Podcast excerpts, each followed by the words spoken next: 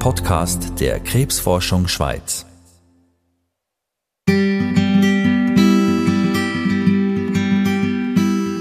Jetzt gehen wir wirklich in die sogenannte radioaktive Zone. Das heißt, man darf dort mit Radioaktivität arbeiten. Das heißt, jede einzelne Person ist auch überwacht äh, mit einem Dosimeter, ja. damit man merken wenn jemand Dosis akkumuliert von der Strahlung. Christina Müller ist Wissenschaftlerin und stellt sogenannte Radiopharmaka her. Sie arbeitet am PSI, am Paul Scherrer Institut, und dort immer wieder auch in einer radioaktiven Zone.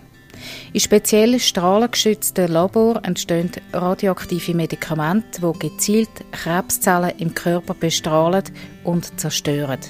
Solche Medikamente, man redet auch von Radionuklidtherapien, sind in der Öffentlichkeit noch relativ unbekannt und können bis jetzt nur bei speziellen Krebsarten eingesetzt werden. Seit wenigen Jahren zum Beispiel bei Männern mit fortgeschrittenem Prostatakrebs mit Metastase. Das ist Wissen gegen Krebs, der Podcast von der Stiftung Krebsforschung Schweiz. Ich bin Rebecca Häfeli. Radioaktivität, da denken viele Leute als erstes an ein Atomkraftwerk und nicht an Medikamente gegen Krebs. Dabei spielen solche radioaktive Substanzen in der Krebsbehandlung eine wichtige Rolle. Am Universitätsspital Basel gibt es eine eigene Abteilung für Nuklearmedizin. Der stellvertretende Leiter ist der Guillaume Nicolas. Er wird mir einen Patienten vorstellen, der an dem Morgen zu einem Therapiezyklus ins Spital eingetreten ist. In die Abteilung kommt man nur mit einem Badge. Die Tür ist geschlossen, wegen der Radioaktivität. Doch mal schnell kurz, also der Patient ist schon da. Ja, der Patient ist da, ist heute um 9.30 Uhr äh, aufgeboten wurde und er ist gerade gekommen. Und geplant ist jetzt, dass er wie lange bleibt? Dass er drei Nächte bei uns bleibt, ja, für die Therapie. Und ihn ist der zweite Zyklus jetzt? Das ist eine zweite in dieser Reihe. Er hat schon Erfahrung letzten Jahr gehabt, wo er sehr gut auf die Therapie angesprochen hat. Und er ist da wieder für die neue Reihe von Therapie, weil sein Tumor hat wieder zugenommen. Es kann sein, dass wir wieder aufhören. Auf verschiedene Gründe müssen wir auf das Ansprechen anschauen, aber auch vielleicht Auftreten von, von Toxizität heißt Nebenwirkungen. Einfach wenn Nebenwirkungen auftauchen, auftreten, dann müssen wir uns anpassen, eventuell diese Nebenwirkungen behandeln. Es gibt die Wahrscheinlichkeit, dass zum Beispiel Patienten Blutarmut bekommen. Gibt es da Gründe, dass wir die Therapie absetzen oder nicht? Das müssen wir mit dem Patienten anschauen und besprechen. Und gegebenenfalls ja, oder, oder wenn die Therapie so gut äh, funktioniert hat, dass wir, äh, dass wir die Therapie früher absetzen können. Dann schauen wir. Es gibt verschiedene Tumormarker, verschiedene Bilder, die uns helfen, das zu beurteilen. Der Patient leidet an einem Prostatakarzinom, wo Ableger in den Knochen gebildet hat. Vereinfacht gesagt funktioniert die Therapie so. Der Patient kommt eine Infusion über mit einer Substanz, wo es ein Molekül drin hat, das die Oberfläche der Krebszellen andockt. Gleichzeitig wird mit dem Transportmolekül ein sogenanntes Radionuklid zu den Krebszellen gebracht. Dem seine Radioaktivität strahlt und tötet die Krebszellen ab. Der Arzt Guillaume Nicolas sagt, das sei grundsätzlich eine hochwirksame Behandlung. Es kommt zu Remissionen. Es kann also sein, dass ein Tumor verschwindet. Komplette Remissionen sind sichtbar. Es gibt so 5 bis 10 Prozent von Patienten, die eine komplette Remission erleben können. Das ist sehr positiv, aber es ist nicht kurativ in dem Sinn. Das heißt, es kommt wahrscheinlich wieder. Das ist auf mikroskopischer Ebene doch vielleicht Tumorzellen im Körper. Und deswegen kommen diese Krankheiten wieder zurück, ja, häufig nach unterschiedlicher Zeit. So eine Radionuklidtherapie wird Patienten angeboten, die schon andere Behandlungen haben. Hormon- oder Chemotherapien oder auch äußere Bestrahlungen. Em Guillaume Nicolas, sein Patient, heißt Walter Zuberbühler. Herr Zuberbühler, Sie er wartet schon im Spitalzimmer, sitzt am Tisch auf einem Stuhl, wo wir reinkommen.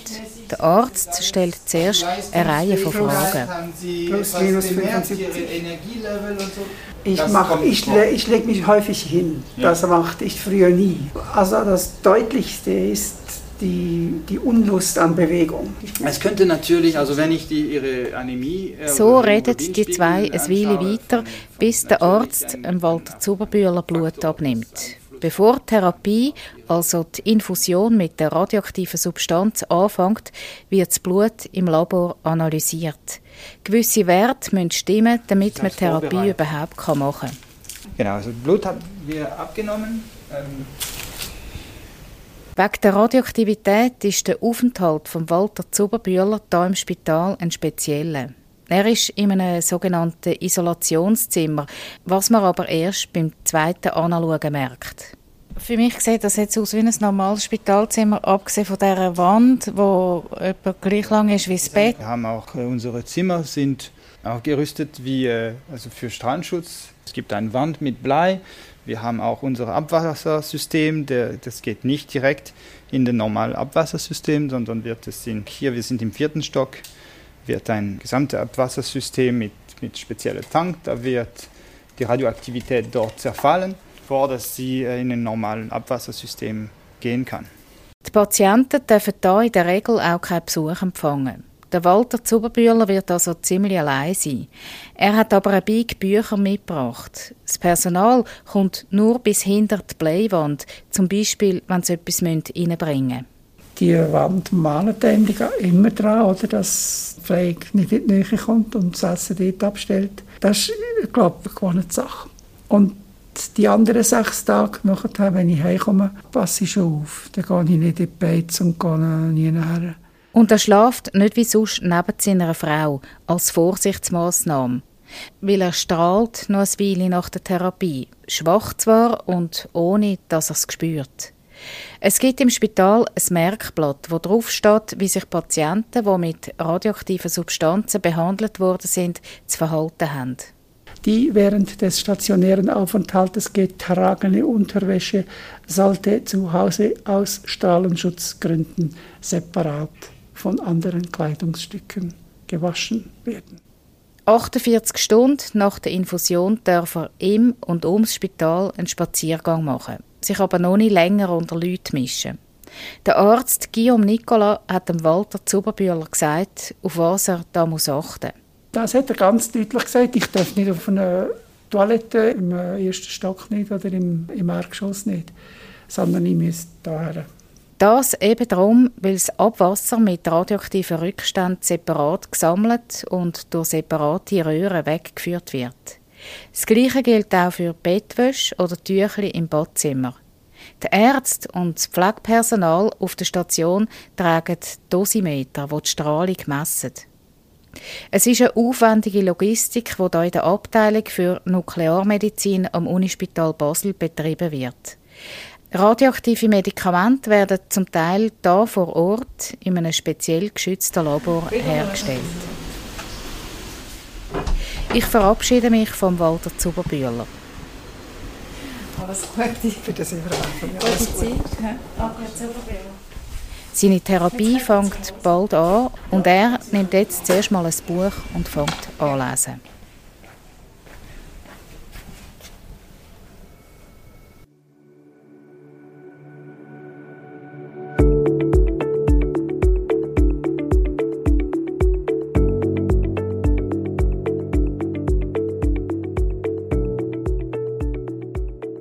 Radiopharmaka sind in bestimmten Fällen hochwirksam, aber sie können noch besser werden.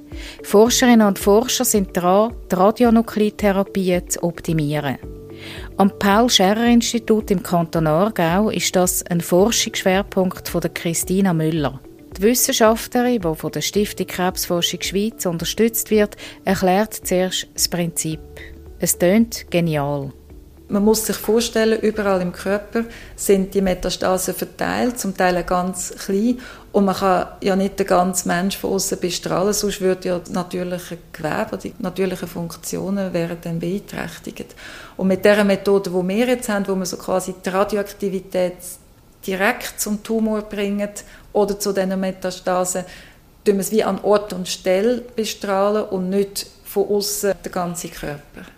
Einerseits möchte man den Tumor möglichst gut behandeln, also dass Zellen absterben. Und andererseits möchte man natürlich möglichst wenig Schaden im Normalgewerbe anrichten. Und genau das ist auch bei uns die Herausforderung von dem Therapieansatz, wo wir daran arbeiten, um das zu verbessern. Christina Müller und ihre Forschungsgruppe arbeiten jetzt an der Verbesserung vom Radionuklid. Als Strahlungsquelle wollen sie statt Lutetium 177 wie bisher in Zukunft Terbium 161 einsetzen. Und was wir jetzt eigentlich untersuchen, ist die Tatsache, dass einzelne Zellen oder ganz kleine Zellklumpen von Krebszellen so quasi der Therapie können wie entgehen und überleben und irgendwann tun sie sich wieder irgendwo absetzen und es gibt wieder eine Metastase. Und das hat etwas zu mit den physikalischen Eigenschaften von dem Nuklid und von dieser Strahlung.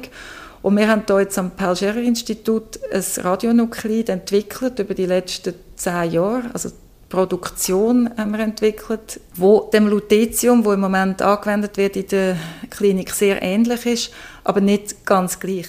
Man will mit dem jetzt einzelne Zellen besser angreifen und eliminieren. Das Radionuklid ist eben Terbium 161. Und das ist jetzt quasi die Hoffnung, dass man dann nicht nur Metastasen von einer gewissen Größe, ab etwa 5 mm kann behandeln kann, sondern wirklich auch einzelne Zellen und man darum vielleicht eine längerfristige Behandlung kann gewährleisten kann, dass es nicht so schnell wieder zurückkommt. Die Arbeit an diesem Radionuklid ist ein Fokus der Forschung von Christina Müller.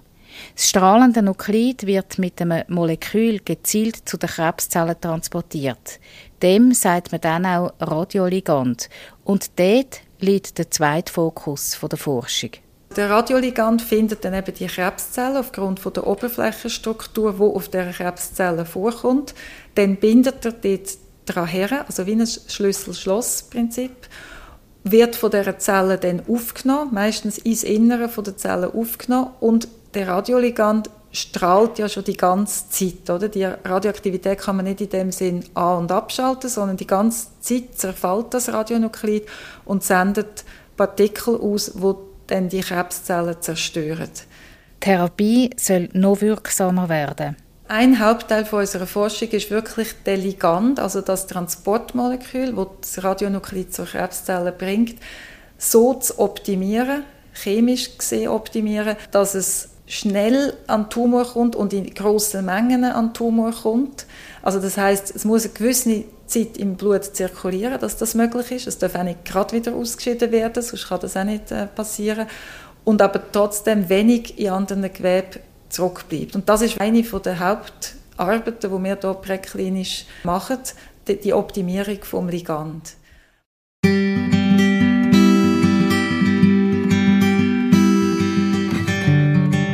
Christina Müller ist Forscherin mit Lieb und Seele.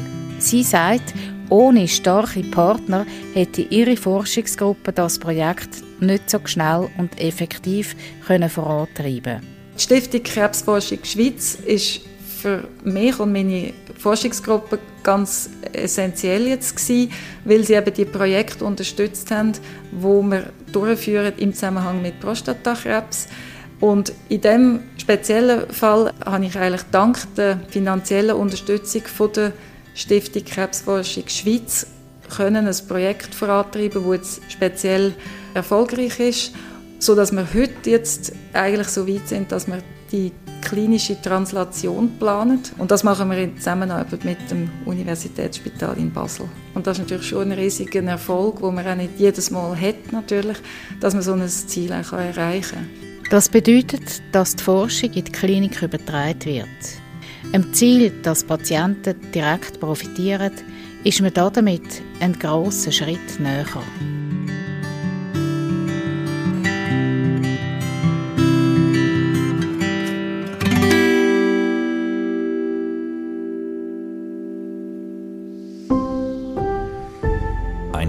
Podcast der Krebsforschung Schweiz.